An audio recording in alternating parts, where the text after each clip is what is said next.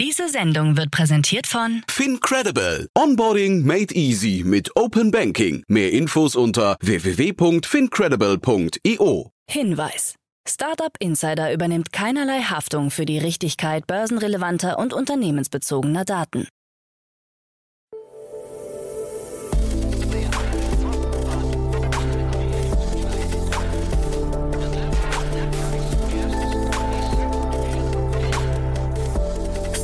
Insider Daily.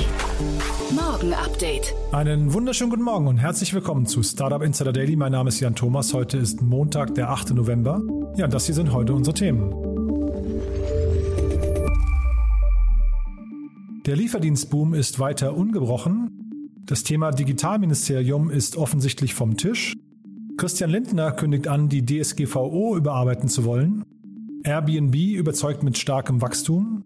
Und Shopify hat untersucht, wie glücklich Gründerinnen und Gründer sind und präsentiert zum allerersten Mal den Happiness Index.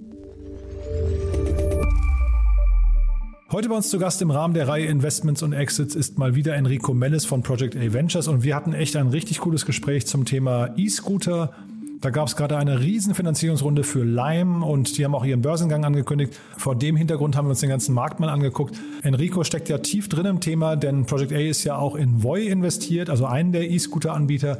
Und ja, dementsprechend glaube ich ein sehr spannendes Gespräch. War mal wieder Zeit für ein Update in diesem Segment. Von daher ziemlich cool. Kurz der Hinweis noch auf die weiteren Folgen heute. Um 13 Uhr geht es hier weiter mit Simon Hennes. Er ist der CEO und Co-Founder von Vivenue.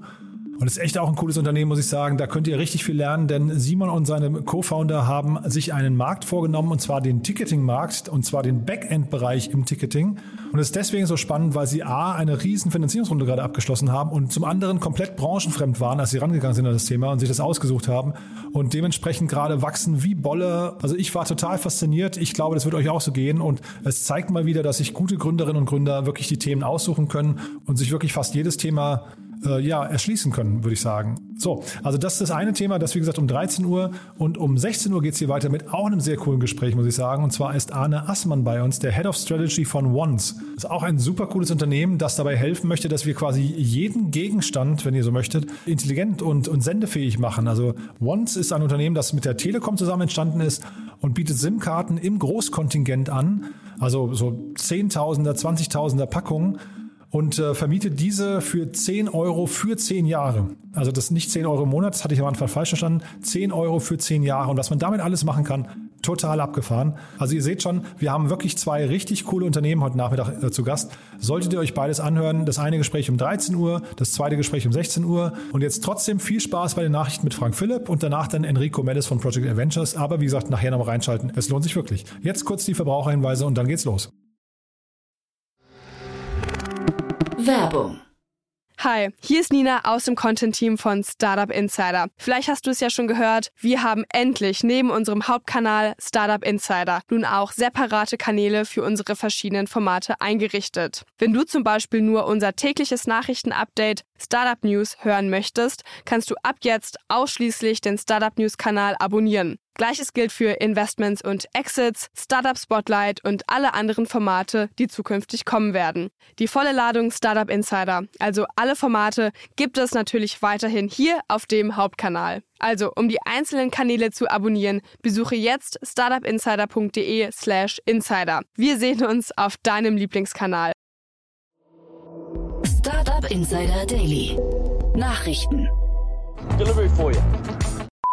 Lieferdienstboom hält an. Trotz der flächendeckenden Wiedereröffnung der Gastronomie hält die Nachfrage nach Lieferdiensten an.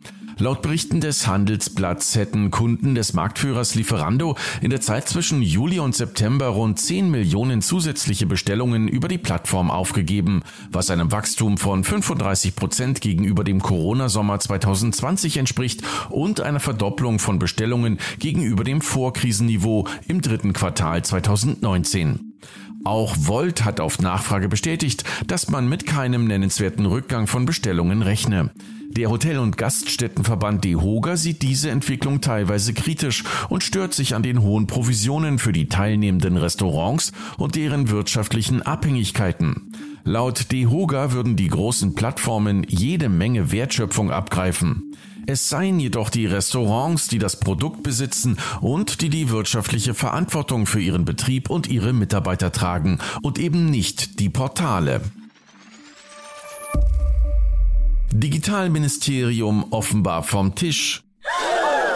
Der derzeitige Stand der Koalitionsverhandlungen zwischen SPD, Grünen und der FDP lässt darauf schließen, dass es kein eigenes Digitalministerium geben wird.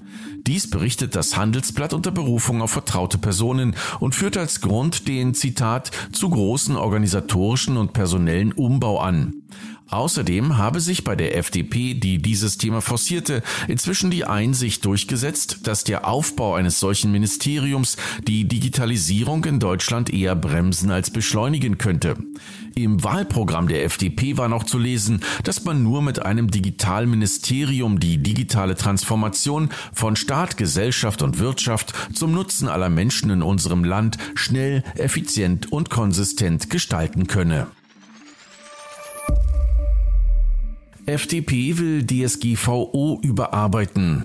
Die seit drei Jahren geltende Datenschutzgrundverordnung DSGVO gilt aus Sicht vieler Marktteilnehmer als wenig praxisorientierter Flickenteppich.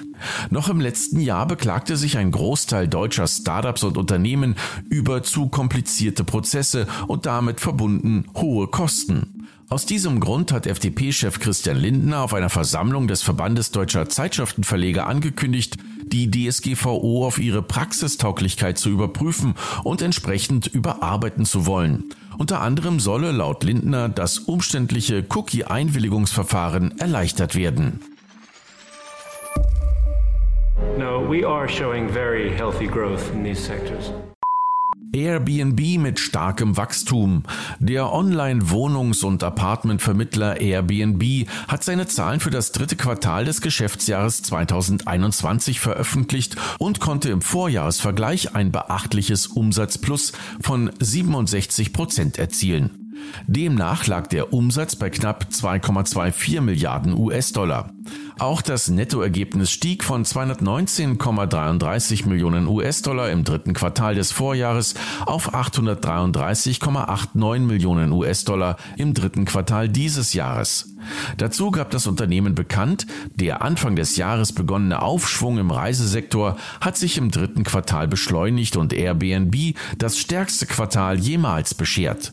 Umsatz und Nettogewinn waren so hoch wie noch nie. Yeah, I was, uh, I was slow. Wachstum von Square stark verlangsamt. Auch der Online- und Mobil-Payment-Anbieter Square hat seine Ergebnisse für das dritte Quartal des Geschäftsjahres 2021 bekannt gegeben. Überraschenderweise verzeichnete das Unternehmen dabei ein deutlich rückläufiges Wachstum, was aber auch am starken Vergleichsquartal im Vorjahr liegen dürfte. So hatte das Wachstum im dritten Quartal 2020 noch bei 143 Prozent gelegen. Im Vergleich dazu zeigten sich viele Anleger vom Wachstum im dritten Quartal des laufenden Geschäftsjahres 2021 enttäuscht. Dieses lag nur bei 27 Prozent. Square erwirtschaftete im dritten Quartal des laufenden Geschäftsjahres insgesamt ein operatives Ergebnis von knapp 23 Millionen US-Dollar. Im Vorjahr waren dies 49,34 Millionen US-Dollar. Während sich das Bruttozahlungsvolumen GPV im Jahresvergleich um 43 Prozent auf 45,4 Milliarden US-Dollar erhöhte, lag das operative Ergebnis im dritten Quartal des laufenden Geschäftsjahres bei nur noch knapp 23 Millionen US-Dollar im Vergleich zu knapp 50 Millionen US-Dollar im Vorjahr.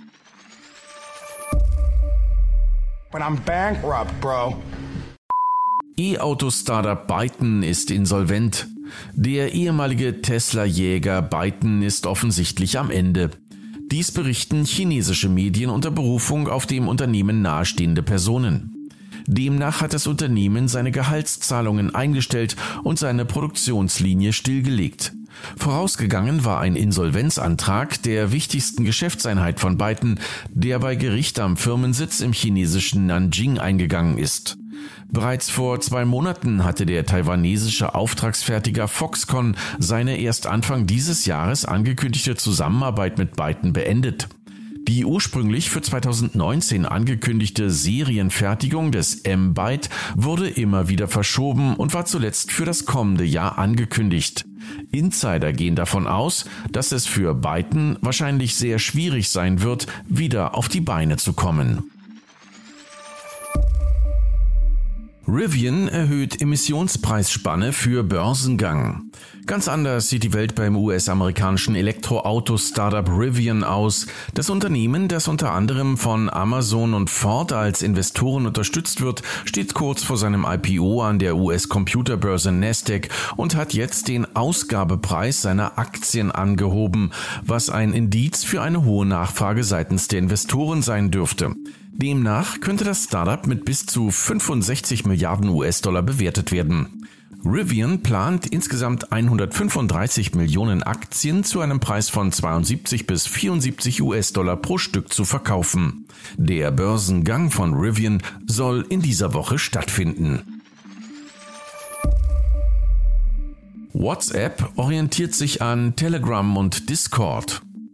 Die Facebook- bzw. Mietertochter WhatsApp scheint kurz vor der Einführung einer Funktion namens Communities zu stehen.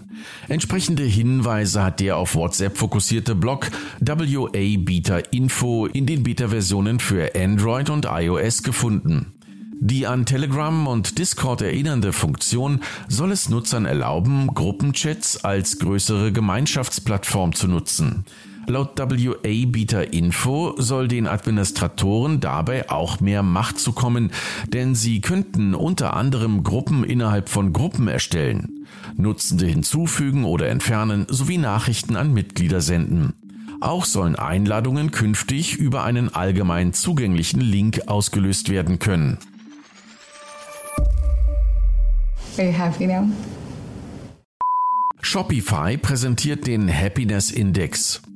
Die E-Commerce-Plattform Shopify hat in einer aktuellen Studie untersucht, ob Selbstständigkeit im Vergleich zu einer Festanstellung zu mehr Glück führt. Gemeinsam mit dem Marktforschungsinstitut Carter haben sie erstmals den sogenannten Happiness Index erstellt, demzufolge Selbstständige tatsächlich glücklicher in ihrem Beruf sind als Arbeitnehmende. So sagen beispielsweise 86 Prozent der Gründerinnen und Gründer, dass sie in der Selbstständigkeit ihre eigenen Fähigkeiten perfekt einsetzen könnten. Bei Angestellten liegt die Zustimmung bei nur 66 Prozent. Auch betonten 81 Prozent der Gründerinnen und Gründer, dass sie ihre eigenen Werte mit denen ihres eigenen Unternehmens vereinbaren könnten. Auch hier gibt es einen deutlichen Unterschied zu den Angestellten bei denen dies gerade einmal für 57 Prozent gilt. Startup Insider Daily. Kurznachrichten. Das Logistikunternehmen FedEx hat bekannt gegeben, dass man mit Neolix zusammenarbeite, einem führenden Unternehmen für autonome Technologie. Ziel sei es, ein autonomes Lieferfahrzeug zu entwickeln und anschließend im chinesischen Markt zu testen. Wie das Nachrichtenmagazin Bloomberg berichtet, hat der Boom der Meme-Kryptowährung Shiba Inu zu einer riesigen Nachfrage nach Shiba-Welpen gesorgt. Eine Mitschuld dürfte allerdings auch Elon Musk haben, der sich selbst einen Shiba Inu-Welpen zugelegt hatte und mehrfach darüber getwittert hatte. Da Grafikkarten derzeit als knappes und stark nachgefragtes Gut gelten, rücken sie offenbar auch für Kriminelle in den Fokus. Wie der Chef des Grafikkartenherstellers EVGA bekannt gab, wurde im US-Bundesstaat Kalifornien soeben eine ganze LKW-Ladung an Grafikkarten gestohlen. Deren empfohlene Verkaufspreise liegen jeweils zwischen 330 und knapp 2000 Dollar.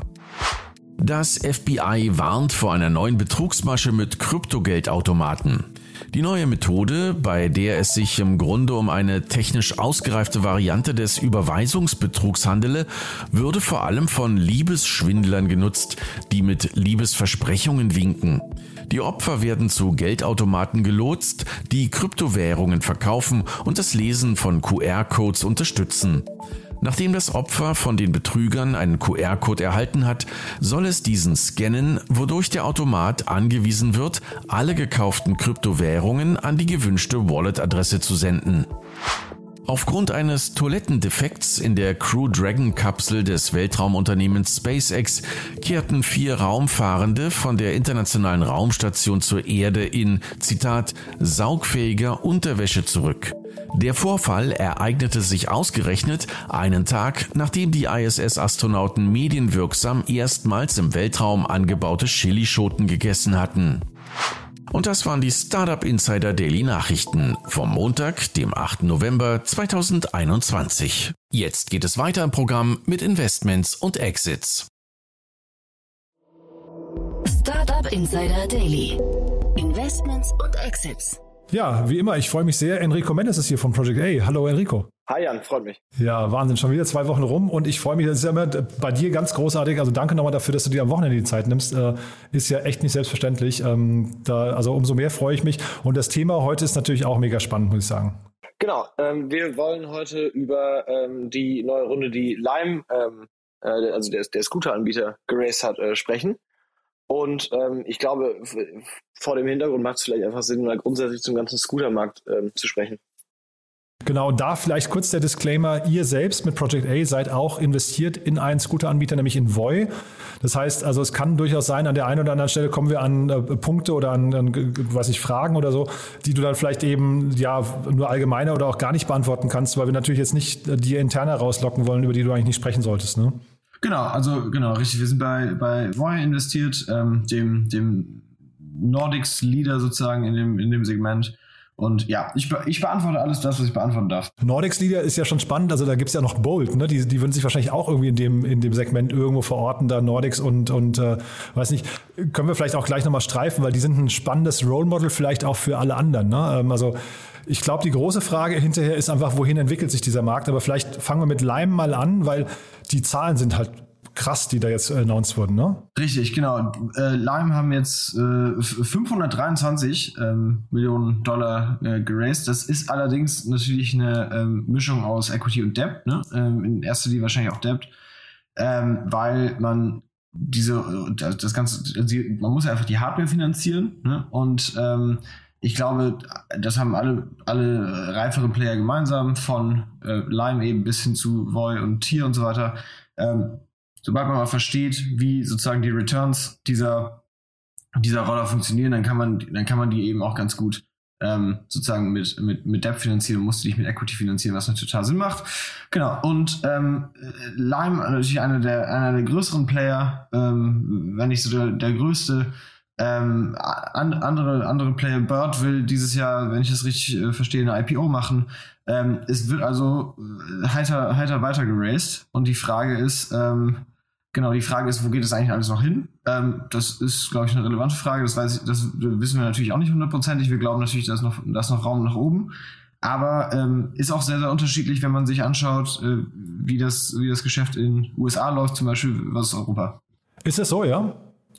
Genau, also ich meine, was wir, was wir zumindest mal, ähm, was wir zumindest mal sehen, ist, dass in Europa das ähm, sozusagen der Regulator, die regulatorische Komponente nochmal äh, stärker einzahlt. Ne? Also die zusammen, also alle diese Roller-Companies äh, haben einen sehr, sehr starken Fokus auf Zusammenarbeit mit Städten und Gemeinden. Ne? Also da, wird sozusagen versucht, sich äh, in diesen Tendern gut zu platzieren. Das ist halt dann in erster Linie auch einfach mal ein, ähm, ein Government Sales äh, Modell. Und das entfällt dann eben in den USA anscheinend, ja, weil da kann man wahrscheinlich äh, flächendeckender einfach vorgehen, ja?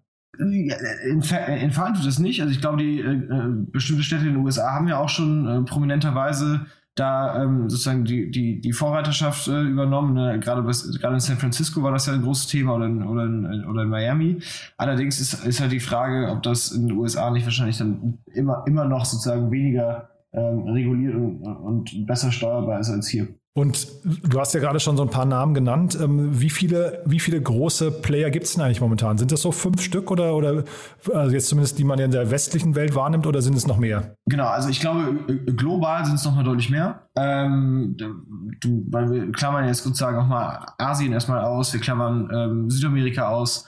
Ähm, in den USA sind es primär Bird und Lime. Ne, das sind so die beiden, die beiden großen, größten Player. In Europa hast du halt eben Void hier, ähm, aber auch dort äh, immer noch durchaus prominent. Lime natürlich auch und Bird.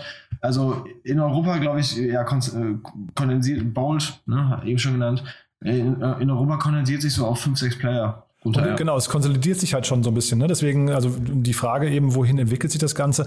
Und dann eben auch äh, jetzt hier am, vor dem Hintergrund dieser Riesenrunde, ist das hinterher tatsächlich nur ein Kapitalgame? Genau, also was man sich fragen muss, ist natürlich irgendwie, wohin entwickeln sich diese Unternehmen? Man sieht es jetzt bei Lime äh, slash Uber, ne, die ja irgendwie die, äh, die, die, sozusagen den Produktkatalog breiter denken ne, und sagen, wir sind auch eine, grundsätzlich eine Micromobility-Plattform. Ne, man sieht es bei Bolt, die ja ähm, sozusagen das Taxigeschäft und das äh, Foodgeschäft auch noch mit drin haben. Ähm, und Tier und äh, Tier zum Beispiel auch hat ja Coop eingekauft, ne, sprich die die die E-Scooter mit dazu geschaltet und ähm, naja, alle denken natürlich strategisch drüber nach, wie ähm, expandiert man sozusagen in dem Geschäft, weil ich glaube, da, das Rollergeschäft als solches hat natürlich irgendwo einfach dann auch äh, ein Limit erreicht. Ne?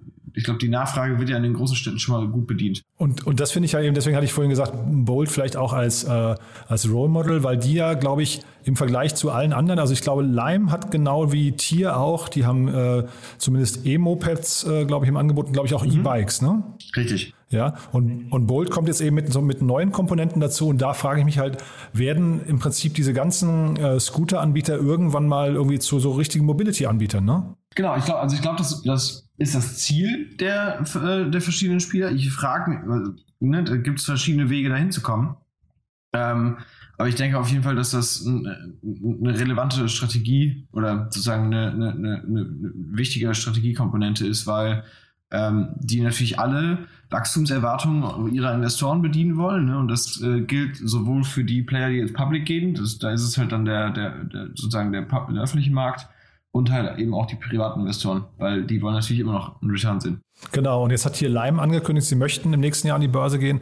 Und da habe ich mich auch gefragt, ist das schon der Zeitpunkt? Also ähm, natürlich ist das Börsenklima, glaube ich, noch, noch attraktiv für sowas, aber ist, sind die schon so weit, dass man halt wirklich äh, von den Kennzahlen her sagen kann, das ist ein, ein, ein proven Case oder brauchen die noch diese Fantasie nach vorne raus, wir werden noch mal was ganz anderes, also zum Beispiel, ich weiß nicht, ein Carsharing-Anbieter oder ein, ein, ein integrierte, vielleicht sogar Stichwort Super-App ne, äh, im, im Mobility-Bereich, dass man sagt, naja, man, äh, wir, wir haben es ja hier in Deutschland schon gesehen, dass viele mit den öffentlichen Verkehrsmittelbetreibern ähm, dann irgendwie schon, schon Kooperationen eingehen. Also ist das vielleicht so noch eine Story? Ich weiß es nicht genau. Es wird bestimmt nicht schaden, eine, eine, eine gute Story zu finden, warum eine Company nochmal stark wachsen sollte und einen neuen Markt erschließen sollte. Aber ich glaube, dass das für, alle wirklich auch eine ernstzunehmende Strategie ist, weil, wie gesagt, ich glaube, das, das Scooter-Geschäft alleine, das ist, äh, das ist ein großer Markt durchaus, aber natürlich hat er auch seine Limits. Ähm, plus die, ähm, die, die Roller sind natürlich auch einfach ähm, sozusagen ein, Kapital, ein kapitalintensives Geschäft, ne, wo bei dem du äh, zur Profitabilität noch einen guten Weg hast. Ne? Die, die, die, das funktioniert. Und alle, die, alle der stärkeren Player, wie zum Beispiel auch Voy, haben natürlich viel, viel Zeit und Geld investiert, um auch Roller zu entwickeln, die einfach länger halten als die erste Generation. Die erste Generation war ja teilweise nach 30 Tagen durch.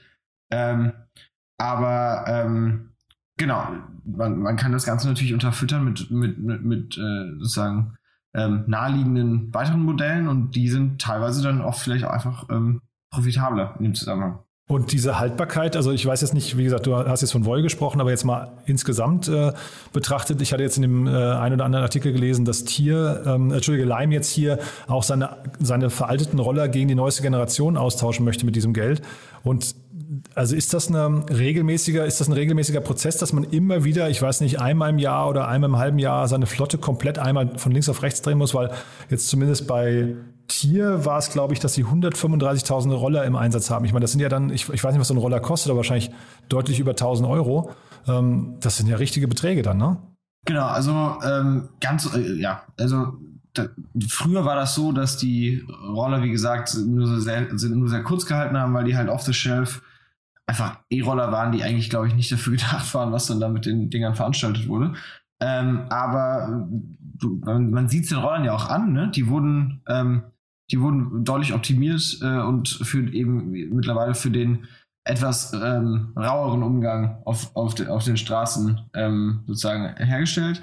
Und halten jetzt einfach deutlich länger. Das heißt, ja, die, so eine Flotte muss natürlich immer wieder ausgetauscht werden, aber die, der Zeitraum, in dem das stattfindet, der verlängert sich deutlich. Und jetzt hier Stichwort Börsengang nochmal. Ähm, ist denn bei diesen ganzen Anbietern der Börsengang hinterher die einzige Option für einen Exit oder gibt es da auch irgendwelche Strategen, ich weiß nicht, sagen wir jetzt so ein, so ein VW, die sich auch neu äh, erfinden möchten oder ein Tesla oder sowas, die auch auf solche Märkte drauf gucken könnten und sagen könnten, naja, ein Scooter-Anbieter, also ich meine, Uber war ja mal in dem Geschäft, ich glaube, die haben sich zurückgezogen, glaube ich, ne?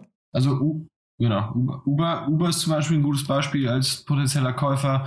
Ähm, auch, ich meine, auch die Autohersteller sind eine, äh, sind eine Option. Ich glaube, da, da gibt es schon noch andere Optionen außer die IPO. Weil ich glaube, das braucht man hinterher wahrscheinlich schon, ne? Wenn wir jetzt hier so mehrere Player haben, die, die können wahrscheinlich nicht alle mit der gleichen Story an die Börse gehen, ne? Nee, genau.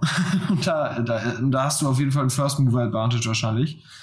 Weil äh, der, der, der vierte, fünfte wird es wahrscheinlich dann nicht mehr sein. Kann man, ich, ich weiß, wie gesagt, ich möchte jetzt auch keine interne äh, äh, entlocken, aber kann man das Management äh, einigermaßen benchmarken? Kann man die vergleichen? Kann sagen, also weil ich finde das schon, also jetzt Tier zumindest hier in Deutschland, ich meine, das ist natürlich ein Berliner Unternehmen, deswegen nehme ich die sehr star stark wahr und ich kenne auch den Lawrence Leuschner, äh, die nehme ich schon als sehr aggressiv und bullish äh, wahr. Jetzt nicht, also aggressiv nicht im, im, im, im, schlechten Sinne, ja, sondern eher, dass die halt wirklich da äh, einen, einen ziemlichen Run haben.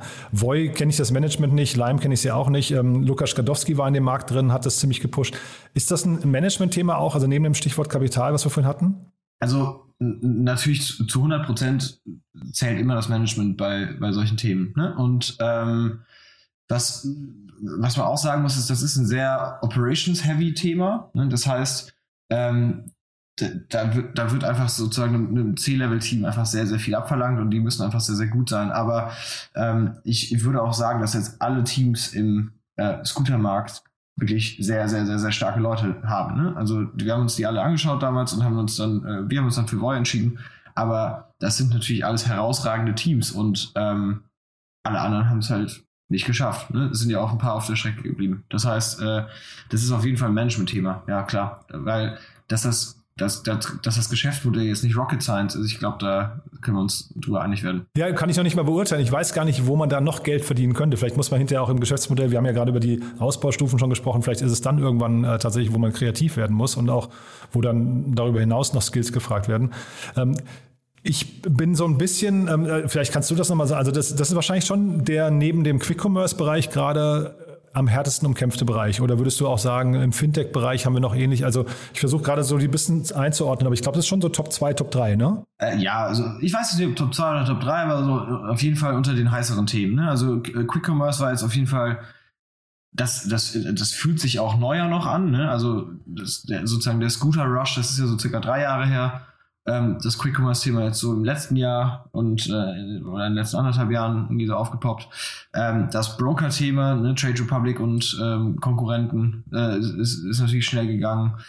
Ähm, Krypto war jetzt äh, in vielen e Ecken, wie zum Beispiel bei So Rare, auch ein, ein, relevanter Treiber sozusagen von vielen Sachen. Aber ja, es ist äh, definitiv eins der härter umkämpften Themen, ja. Ja, genau. Ich, Im Kryptobereich, den hätte ich jetzt noch nicht so als um, umkämpft. Ich hätte gesagt, der ist generell noch am Entstehen und da gibt es noch kein Hauen und Stechen in, in, verschiedene Richtungen. Hier sind wir ja in einem Markt, wo es sich schon ein bisschen konsolidiert eben. Ne? Genau, und vor allem einer, der halt sehr, sehr sichtbar ist. Ne? Wir sehen es ja jeden Tag auf der Straße. Das, das kommt noch dazu, ja. Und da bin ich auch mal gespannt. Also ähm, weiß nicht, ob, ob du darüber sprechen kannst und möchtest, aber ähm, man sieht ja schon, dass irgendwie das Image der, der Rolleanbieter, zumindest hier in Deutschland, relativ stark gelitten hat. Ne? Es gab diese Situation in Köln mit diesen 500 Scootern da im Rhein, die immer noch nicht behoben ist. Ähm, die sind auch im, im Straßenraum, irgendwie im öffentlichen Raum sehr sichtbar. Das heißt, was nicht jeder, der nicht Scooter fährt, nimmt die wahrscheinlich eher als, als Störfaktor wahr, wenn sie da irgendwie so rumliegen. Weiß nicht, wie da, also siehst du, dass die, dass, dass die Regulierungen dazu führen, dass irgendwann die Akzeptanz auch höher wird oder siehst du, dass die Regulierungen vielleicht dazu führen, dass sie in vielen Städten auch verboten werden? Ja, also ich glaube, dass, ähm, also sagen wir so, ich, viel von dem Aufschrei habe ich ehrlich gesagt nicht verstanden. Okay. Ne, weil ähm, da, ne, die Leute nehmen völlig selbstverständlich hin, dass unsere, unsere Straßen vollgeparkt sind mit irgendwelchen Autos und äh, permanent Stau in der, in der Innenstadt ist, aber jetzt auf einmal stehen da irgendwelche Roller rum, die Leute flippen wieder völlig aus.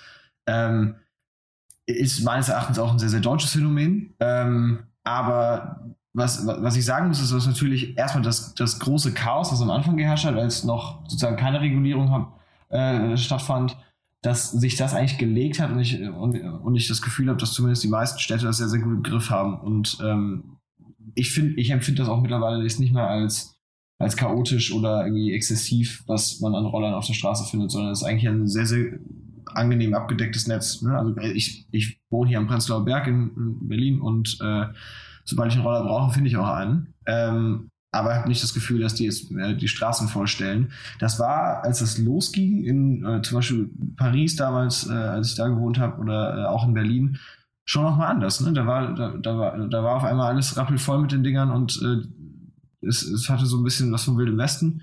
Das ist jetzt sozusagen zurückgedreht worden und ich glaube, die, die, die, die Art, wie das aktuell reguliert wird, die macht auch Sinn. Also wird alles ein bisschen erwachsener. Und äh, vielleicht noch letzte Frage, ist der Markt denn insgesamt noch am Wachsen? Also ähm, hast du das Gefühl, der, der, ähm, also der, diese ganzen, weil jeder von den, von den Anbietern braucht ja eine Wachstumsstory und geht das nur auf Kosten der anderen Mitbewerber oder ist der Markt an sich noch am, am expandieren?